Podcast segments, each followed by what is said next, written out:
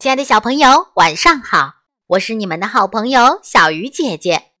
今天要为大家讲的故事叫做《小饿狼喜欢过节》。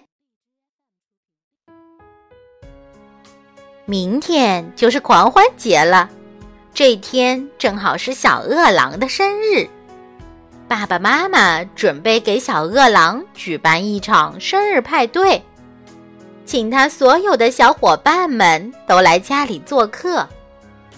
看，他正在写请柬呢，一封给小象，一封给小狗，还有小熊、小猫和小老鼠，当然还有小兔。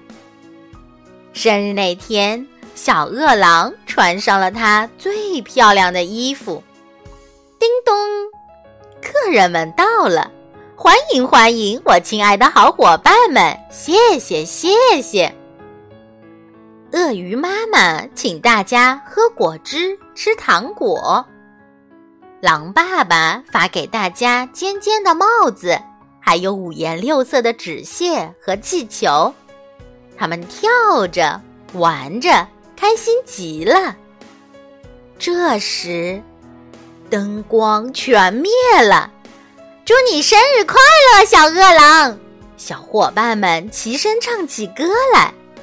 该吹蜡烛了，小饿狼深深地吸了一大口气，一下子把四根蜡烛全都吹灭了。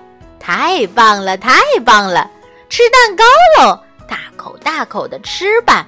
嗯，味道好极了。